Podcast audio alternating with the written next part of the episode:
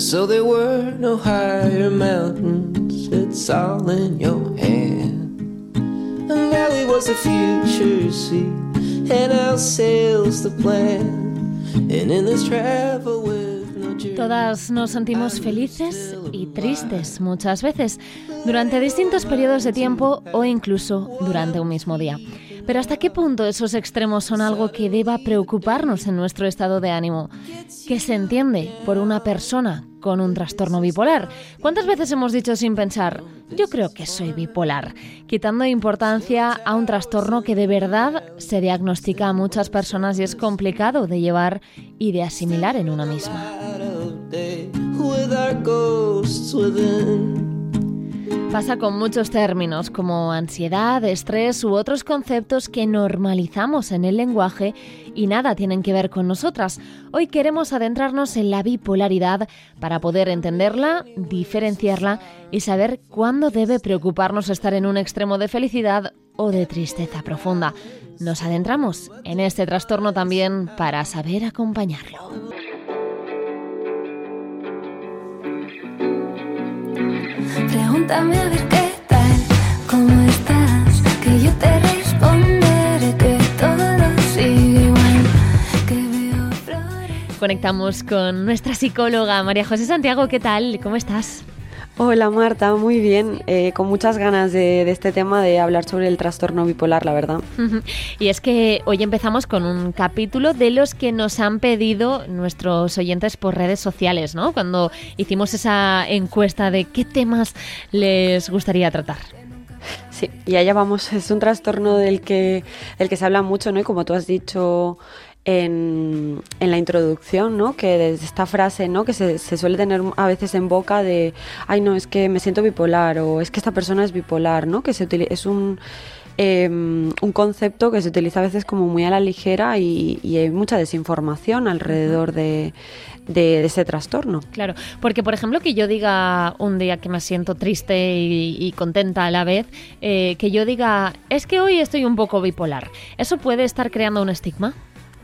Sí, de- o sea, de- ya no solo el estigma, pero también la desinformación que se genera alrededor de- del trastorno, ¿no? Eh, el hecho de que, de que se utilice como tan a la ligera cuando es un trastorno que genera tantísimo malestar y, y tantísimo, tantísimas consecuencias ¿no? al entorno, a la persona y a su entorno, Sí. eh, pues eso, eh, no ayuda al trastorno, ¿no? Entonces, bueno, me parece, me gusta mucho que podamos hablar también y darle el espacio a este tipo de, de trastornos en, en nuestro, en nuestro podcast porque eh, ayuda, ¿no? Yo creo a, a esas personas que lo están pasando o que tienen familiares o personas conocidas que, que están pasando por, por un momento en el que pues les han, les han dado el diagnóstico o, o que, o que ya ha sido diagnosticado hace un tiempo, ayuda a acercar un poco más, ¿no? El, el- este conocimiento a esas personas y que también permite el entendimiento, ¿no? Que se puedan sentir más comprendidas, más, a- más apoyadas, más cuidadas, ¿no? Cuando, cuando tienen pues un entorno también que tiene la información. Así que Y para deshacernos un poquito de ese estigma del que hablábamos, vamos a empezar por definir qué es la bipolaridad, en qué consiste y así también eh, pues nos deshacemos ¿no? de esas definiciones de es que hoy estoy bipolar. Muy bien, sí, me parece importante que empecemos por lo primero, ¿no? Y yo creo que eh, lo que es importante tener como muy claro es que la bipolaridad es un trastorno del estado de ánimo, ¿no? Ahora entraremos un poco más a qué se refiere, pero, mm, pero bueno, también me gusta hablar de, de datos, ¿no? Y es... eh, eh, es un trastorno que afecta entre un 2-3% al de la población, ¿no? En, los dos tipos de bipolaridad que, que, hay. Y por otro lado, a lo que me refiero con que sea un trastorno del estado de ánimo es que de forma cíclica se puede dar desde un estado depresivo a un estado eufórico, que es lo que se conoce como esas fases maníaca o hipomaníaca en el, en el episodio eufórico. Y es importante también destacar que estos epi- episodios no tienen que darse siempre de forma tan polarizada todo el tiempo. Me refiero, no es que la persona está un día triste o un rato triste, muy triste, como puede ser en el estado depresivo, y en otro momento, al minuto, no cambia y, y pasa un episodio eufórico. No, no es tan rápido ni es tan, tan polarizado de, de forma como tan, tan brusca, ¿no? Lo que sí has Eh, dicho es que el, el 2-3% de la población me parece muy poquito, ¿no, eh, María José? Ay, pues a mí todo lo contrario, me parece ¿Te bastante. Que dos, tres, sí. me parece bastante. eh, porque, bueno, al final es un, es un trastorno que en muchas ocasiones es muy inhabilitante para la persona. Entonces, bueno, que, que, que, que lo tenga un porcentaje tan. Que pu- puede parecer poco, pero Sí. es que son dos, tres personas cada 100, o sea, sí que me parece... Y para lo poco que se habla también, ¿no? Para todos estos comentarios que, como lo que comentábamos de, de, de la desinformación que hay, eh, pues sí que me parece un, un número considerable. fíjate ¿eh? Que, que quizá yo, al no estar tan en contacto ¿no? con, con, esta, con personas que tengan este tipo de problemas, me ha parecido poquito. ¿eh? El- supongo que lo comparo quizá con problemas más generalizados como pueden ser ansiedad, eh, Claro. estrés o, de- o depresión. Pero bueno, vamos a- al hecho en sí de que ser bipolar al final entonces no es estar muy feliz o muy triste en un mismo día. ¿no? Eso ya lo podemos eh, quitar de, esa, de la información que estamos dando porque eso nos puede suceder a todas, ¿no? En ciertos momentos o en ciertos días. Eso no significa que yo sea bipolar. No, no. De hecho, o sea, las personas que tienen eh, un trastorno bipolar em, pasan unos días en, en un- teniendo un episodio eh, depresivo, bueno, días o semanas, depende de la persona, eh, depende de la intensidad con la que, con la que le esté sucediendo los síntomas, y, luego puede pasar a un estado eh, maníaco o hipomaníaco, y luego también se pueden dar y se dan temporadas de estabilización que se conoce como eutimia. ¿Vale? Y cuando se está bajo seguimiento, con medicación, se está realizando un acompañamiento psicológico también, estos estados de eutimia, de estabilización, se pueden dar de forma eh, más prolongada, ¿no?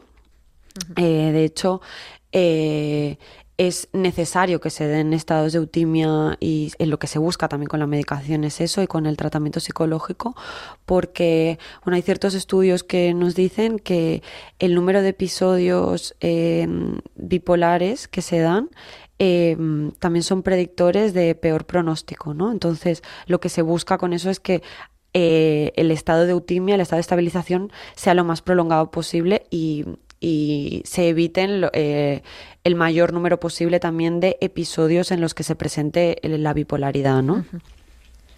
¿Y en qué consisten exactamente esas fases o, o esos periodos de los que hablas? Vale, aquí tendríamos tres tipos de, de trastorno bipolar. El primero sería el trastorno bipolar tipo 1, que es en el que se observan uno o más episodios de manía, que ahora definiremos bien qué- a qué me refiero con manía, hipomanía o trastorno depresivo. Y en este mismo, en el, en el, en el bipolar 1, posteriormente también veríamos un episodio depresivo o hipomaníaco. Luego tendríamos el tipo 2, que es en el que se observa eh, al menos un episodio depresivo seguido de un episodio hipomaníaco. Y por último, el trastorno ciclotímico, que es en el que mm, al menos durante dos años se observan síntomas hipomaníacos y varios episodios con síntomas depresivos. Y ojo que aquí digo síntomas y no digo episodio porque se dan... eh, se observan, no se observa el trastorno con toda su complejidad, sino que se observan síntomas de, de, de los ambos. trastornos. Exacto. Vale. Entonces tendríamos esos tres, ¿vale? Que ahora, bueno, ahora describiremos si quieres Sí, porque cada uno de ellos. Vamos a ver qué es exactamente, ¿no? Esa, ese concepto que dices manía, hipomanía, porque aquí tengo la sensación de que pasa lo mismo que comentábamos antes, ¿no? Que son términos que, que conocemos, pero que realmente no. Eh, ¿Cuál es la diferencia entre manía e hipomanía? Voy a intentar ser lo más amena posible, eh, utilizando también eh, características del, del manual de diagnóstico que se utiliza en trastornos de salud mental, que es el DSM-5. E intentaré que no sea que no sea como leerlo, ¿no? Porque se entienda lo más, eh, lo más posible, pero Sí. a la vez tampoco me quiero dejar ciertas cosas que creo que son importantes que, que muestran ahí para entender bien el, el- esos episodios y el trastorno en general, ¿no? No te preocupes. Voy a citar aquí concretamente a qué se refiere con lo de episodio maníaco en, en lo que dice el, el manual de diagnóstico, que es, es un periodo concreto de tiempo eh, de estado de ánimo anormal y permanentemente elevado, expansivo, irritable, además de un aumento anormal y persistente de la actividad o la energía. Y la duración mínima es de una semana y que está presente la mayor parte del día, casi todos los días. Entonces, esto es importante, ¿no? Para entender lo que es el episodio maníaco, tiene que haber un aumento de la energía que no que no se puede explicar por, Sí. por otra cosa que haya pasado en la vida de la persona, ¿no? Es como que de repente la persona tiene una energía y una...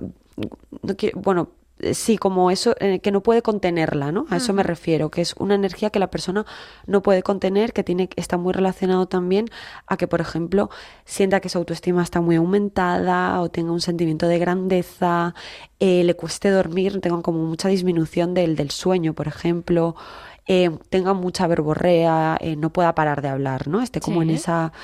eh, Euforia, ya ¿no?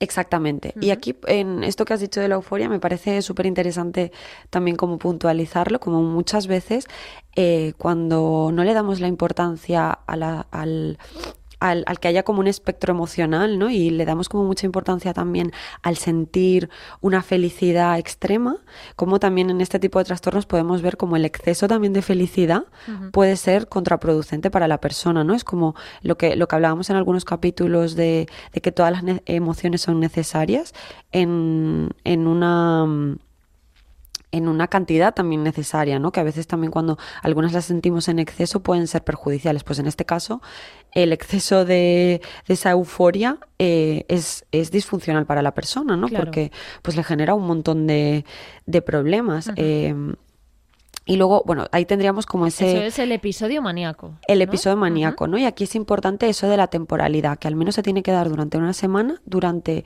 eh, casi todo el día y la mayor parte de los días de esa semana. ¿Vale? O sea, también es el, el medir la cantidad de días en los que se presenta esa, ese exceso de, de euforia, ¿no? Sí. Y por otro lado tendríamos la hipomanía, que tiene eh, síntomas similares al- a la manía, ¿no? El, el mínimo eh, dura cuatro días seguidos. La diferencia de una y otra es que casi siempre en el episodio maníaco se, eh, se necesita una hospitalización. Y altera significativamente la, la funcionalidad de la persona a nivel social y laboral y en algunas ocasiones tiene características psicóticas. O sea, la manía tendría todo esto de alteración eh, en el funcionamiento de la persona, eh, a veces se necesita incluso una hospitalización y en algunas ocasiones también tiene un síntoma, una característica psicótica y la hipomanía tiene los síntomas similares pero sin, todo esta, sin toda esta alteración en el funcionamiento. Vale. ¿Vale? No sé si eso se entiende. Sí, sí, sí, yo creo que sí. Lo que pasa que eh, mm, no sé cuál es la diferencia principal entre ambos episodios. Bueno, al- algunas, algunos eh, sanitarios te dirían que es la intensidad eh, de, de esa euforia en cada una de las eh, de la manía o de la hipomanía, ¿no? De hecho, bueno, se- el- la misma palabra lo dice, ¿no? El hipo como una manía ma- eh, más pequeña, ¿no? Claro. eh, o menos intensa. Mm, Yo lo relacionaría sobre todo al tema de la funcionalidad, ¿vale? O sea, el, el cómo afecta la funcionalidad de la persona esa euforia en un caso y cómo afecta la, eh, la funcionalidad de la persona en el otro caso, ¿no? En la hipomanía se ve más funcionalidad que en la manía. Así se entendería mejor. Sí, sí, sí, se entiende, se entiende perfectamente y nos falta además eh, por explicar el episodio depresivo que sería eh, también diferencial, ¿no? A estos dos. Claro, sería la otra polaridad, ¿no? En Sí. este caso, que sería, pues en, en este caso con la depresión, eh, se tendrían que dar eh, los síntomas depresivos em, al menos dos semanas, ¿no? Y representan un cambio al funcionamiento anterior, ¿no? Sería como ese estado de ánimo eh, más depri- deprimido y una pérdida eh, en el interés y en el placer también, ¿no? Entonces, la mayor parte del día la persona pues tiene una, un ánimo mucho más bajito, tiene pérdida de energía, eh, insomnio o, o todo lo contrario, el dormir mucho, eh, tiene una capacidad reducida para tomar decisiones, su autoestima también se ve reducida, ¿no? En el, en el caso de la manía o de la hipomanía lo que comentábamos es que la persona pues tiene como esta sensación de grandeza, ¿no? Y de, de que se come el mundo, ¿no? Un poco. Y en, este, en el estado, en el episodio depresivo, todo lo contrario, ¿no? La persona es como, se siente mucho menos capaz de hacer ciertas cosas, tiene mucha menos energía, eh, necesita más como estar más aislada también en algunos casos. En el, en el tema de la, de la manía, la persona está en un momento también muy amplio eh, social también, ¿no? relacionado también a esa autoestima, ¿no? Que, que siente de sí misma. Esto eh, que nadie lo confunda con cuando mm, todos y todas nos hemos sentido un día con la autoestima más alta o con la autoestima más bajita, porque yo creo que es importante recalcar lo que decías, ¿no? En, en algunos casos necesitamos incluso hospitalización por esa manía o hipomanía, em, también entra la psicosis, o sea, que nadie se preocupe ahora porque eh, haya temporadas de su vida en las que tenga la autoestima un poquito más alta y, otras en, las que las tenga un poquito más bajita, porque eso también yo creo que nos sucede a todos. Con estos síntomas que hemos ido describiendo, María José, eh, la persona que tiene este trastorno o las familias, me gustaría eh, saber cómo se da esto por primera vez, cómo nos empezamos a dar cuenta de que algo no está bien y también si existen factores que puedan hacernos más susceptibles a padecer una bipolaridad. Sí. Aquí la edad media de, inicio del trastorno se encuentra entre la segunda mitad de los 20 30, hasta los 30 años. ¿no? Em, el trastorno bipolar 1 sí que suele tener una edad de inicio menor que la del tipo 2. Se suelen dar, pues eso, entre ese margen entre los 20 y 30 años, aunque, bueno, pues en algunos casos he observado que se pueda dar antes o después y está muy relacionado al estrés. El de, hecho, el detonante en muchos casos en el trastorno bipolar suele ser un estado, bueno, un, un, episodio que pueda vivir la persona de, un estrés muy alto. Y de hecho también el estrés está relacionado a ese número de recaídas en, los que de la persona que pasa eh, de ese estado de eutimia que hemos comentado, de estabilización, en el que se produce otra vez el, la bipolaridad, los, los, episodios de manía, hipomanía o, o depresión suelen ser también porque em, suceden a lo largo de la vida de la persona diferentes momentos en los que sufre un estrés que le vuelven como a detonar los síntomas. ¿no? Entonces, este yo creo que sería em, el factor principal de, de riesgo y que, que, es una de las cosas que también más más se intentan gestionar en la vida de la persona cuando se, em, se hace el tratamiento, ¿no? Y se plantea el tratamiento de la persona, el cómo se pueden reducir todas esas situaciones de estrés en la vida de la persona, ¿no? Em, me he quedado con, con una cosa que, que, has dicho antes en la pregunta de antes, perdón, así que vuelva un poco, pero eh, me ha venido y me parece importante que lo podamos recalcar.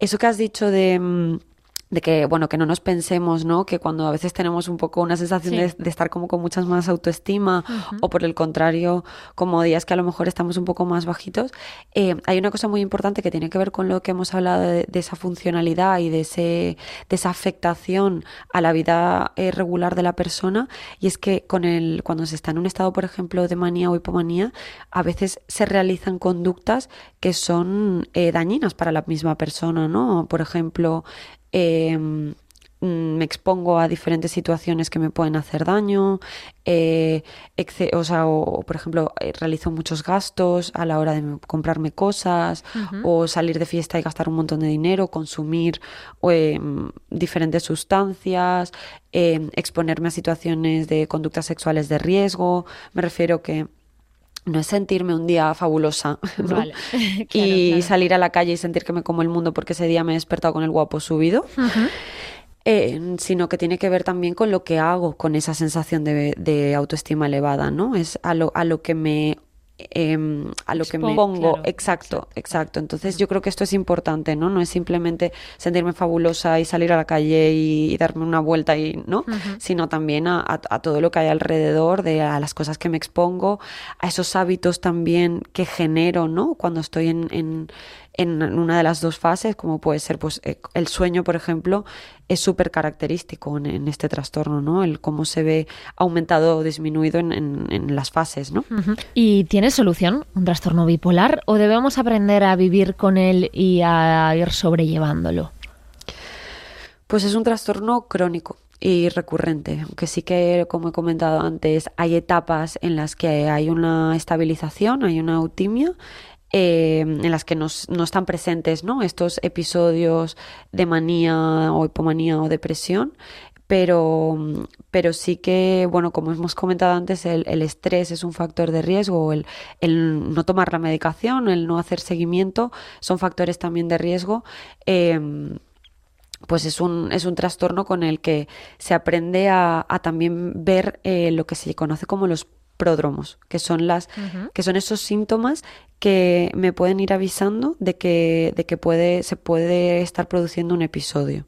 ¿no? Entonces, una de las cosas que se trabajan también a nivel terapéutico es aprender a identificar esos pródromos para poder hacer algo preventivo para que las consecuencias o la intensidad con la que se produce se producen los episodios no me genere una disfuncionalidad muy elevada, un malestar muy elevado, ¿no? ¿Cuáles son algunos de esos prodromos que me parece tan complicados de, entender y de, y de pronunciar incluso? sí. Em, pues hay algunos eh, particulares de la persona, yo voy a hablar de los, de los generales y de los que pueden eh, servir, ¿no? Como esas señales que me, que me dan un aviso. Em, en la depresión, por ejemplo, sería esa variación en el estado de ánimo, ¿no? En el que empiezo a sentirme momentos en los que me baja mucho mi estado de ánimo, estoy con ganas de llorar, eh, me noto como mucho más bajita de energía, ¿no? El, el, tema de la energía es algo muy importante, el, el, cómo me sube o me baja el, nivel de energía y el nivel también de actividades que, que realizo, ¿no? Entonces, eso puede ser un aviso en el momento que me veo que dentro de esa normalidad de cosas que estoy haciendo, cuando empiezo a ver que empieza, empieza a bajar mi motivación y mi energía, eso puede ser un aviso, ¿no? Eh, o también lo que hemos comentado antes, ese, empiezo a sentir que me, apetece estar más aislada eh, o hablar menos, pues eso también pueden ser esos, esos pequeños avisos em, en relación a la depresión. Y por el contrario, eh, con el de la manía o hipomanía, Em, una puede ser pues esa empezarme a sentir como con una energía más elevada, empiezo a gastar a lo mejor un poco más en cosas que no que no en las que no gasto cuando cuando estoy en una fase de, de eutimia y también cuando empiezo a no querer tomar la medicación. Ahora hablaremos del tema de la medicación, pero cuando ya empiezo a ver que me salto algunas tomas o lo que sea, ya puede ser también como un de, uy, estoy ya porque y esto me pasa a mí, claro y esto me pasa a mí en consulta no también hmm. cuando cuando hay veces que me empiezo a encontrar mejor parece que ya no necesite no el tratamiento y eso, en este caso sería una falsa sensación de bienestar el tratamiento debe ser muy complicado, ¿no? Porque eh, son episodios muy opuestos, la depresión y la manía. ¿Qué medicación se, se utiliza? ¿Se, ¿Se cambia según el episodio en el que estemos? O suelen ser para estabilizar el estado de ánimo. Hay varios tipos de medicación, no voy a entrar en, en ella porque tampoco, o sea, no entraré demasiado en ella porque tampoco soy eh, una experta ¿no? en, en, medicación, pero sí que es importante en el que la medicación se utiliza para mm, estabilizar y prevenir recaídas, ¿no? Y los, los, que se utilizan de forma común son, eh, que puede ser el litio, los antipsicóticos y anticonvulsionantes. Eh, y cada uno de ellos pues puede, o sea, aquí también con el tema de la medicación es importante, sobre todo cuando una fase muy inicial del, del trastorno en el que se están probando diferentes medicaciones, el tener mucha paciencia, porque en muchas ocasiones también pasa con la medicación que que a lo mejor me sienta mal eh, algún tipo de medicación o depende del momento en el que yo estoy de, de conciencia de enfermedad, eh, me cueste aceptar el, tener que, cambiar ciertos hábitos que me, por ejemplo, el litio, que es una de las medicaciones que se utiliza em, en el trastorno bipolar, tiene muchos efectos secundarios. Em, como por ejemplo eh, de mucha deshidratación, por lo tanto si yo estoy muy acostumbrada a hacer mucho deporte, eh, tienen que cambiar mis hábitos deportivos también. Claro. Entonces, eh, pues bueno, el, tener en cuenta como este, y te estoy diciendo un ejemplo como muy concreto, ¿no? Con el tema de la deshidratación en el litio, que tiene muchas otras cosas más. Eh, por ejemplo, se tienen que cambiar también ciertos hábitos de alimentación. Eh, de, de, del día a día también se tienen que realizar eh, diferentes cambios, ¿no? Porque al final, por ejemplo, en verano, con asociado al tema de la deshidratación, tengo que tener mucho cuidado con el, la cantidad de agua que ingiero, por ejemplo. Eh, o a lo mejor eh, estar un día de playa me puede sentar fatal, me puede dar un mareo y, y, encontrarme allí fatal, ¿no? Entonces también el, en el, fases muy iniciales en las que se están probando diferentes medicaciones, es muy importante el tema de, la, de, la, de tener mucha paciencia a la hora de ir aceptando todos esos cambios, ¿no? El, de hecho, en terapia, una de las cosas que más se trabaja es el tema de, esa conciencia de enfermedad, ¿no? De, de generar un bueno, una psicoeducación en la, en, en el, tanto a la persona como a su entorno para acompañar también en todos estos, eh, en toda esta montaña rusa que también es ese inicio, ¿no? Eh. De la medicación. ¿Hay trastornos eh, similares al de la bipolaridad, María José, que podamos confundir uno con otro? A ver, no hay uno que se asemeje tal cual, porque si no sería lo mismo, ¿no? Pero sí que pueden haber ciertos síntomas que se puedan asemejar, por ejemplo, eh, como por ejemplo en, la, en la manía o en la hipomanía, eh, esa capaci- incapacidad, perdón, de mantener esa atención, de estar como en muchas cosas, en algunas ocasiones se puede confundir inicialmente a un TDAH. Em, pero bueno, de forma Solo muy al inicial, simplemente Sí. por este síntoma. Y en el caso de, por ejemplo, trastornos de personalidad, como puede ser el trastorno límite de personalidad, se pueden dar ciertas similitudes en relación a la impulsividad, a, a cambios en el estado de ánimo, en la fase de manía, ¿no? En esa, esa intensidad con la que se puede vivir ciertas emociones, pero, pero bueno, no en cosas como muy concretas como las que estoy diciendo, pero nada, nada a nivel de, de realmente confundirlo, ¿no? Simplemente a ciertas características en las que pueden ser similares, que las la persona puede tener rasgos de, de, de otro trastorno, pero sin, sin, sin dar como todos los síntomas para dia- realmente diagnosticarlo, ¿no? Yo creo que podríamos también eh, hacer otro capítulo de las personas que acompañan a personas con este trastorno, ¿no? Porque por lo que vemos es algo muy complejo, sobre todo hablabas antes de, de esos pensamientos suicidas que tanto asustan a la gente que, que tiene esa persona alrededor. Y, y que creo que bueno el suicidio es un tema muy importante que quizá deberíamos abordarlo como un capítulo completo no pero así por, por mencionarlo por no dejar de hablar de él en este capítulo no sé yo si, si se puede superar este tipo de pensamientos suicidas eh, verbalizándolos eh, sobre todo pidiendo ayuda no Eh, es algo muy complicado que me gustaría que pusieras un, un poquito de luz para, para quedarnos más tranquilos si hemos tenido esa clase de Sí, y yo, yo creo que el, el tema del suicidio, como, como has dicho antes, podría ser incluso un capítulo aparte, ¿no? Porque, bueno, estamos ahora. Supongo que muchas de las personas que nos seguís en el, en el podcast habéis visto en redes sociales y en las noticias, ¿no? Como el número de personas ¿no? que, que, que se suicidan al año en, en España, cómo ha aumentado y cómo, bueno, cómo sigue siendo un tema en el que es necesario realizar un abordaje.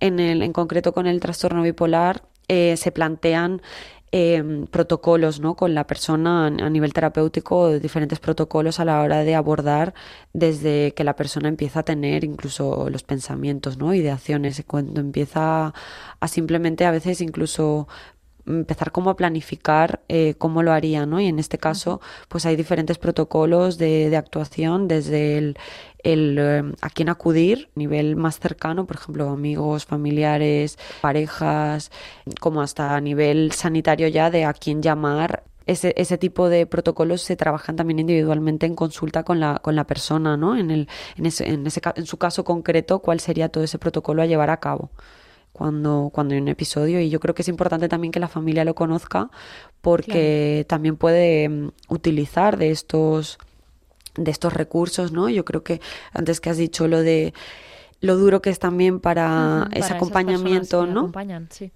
Exactamente, ya no solo pues a nivel familiar, pero también amistades, eh, parejas, ¿no? Yo creo que el abordaje tiene que ser en todos los niveles. La persona al final eh, también necesita un acompañamiento completo, ¿no? De, de lo que le pasa.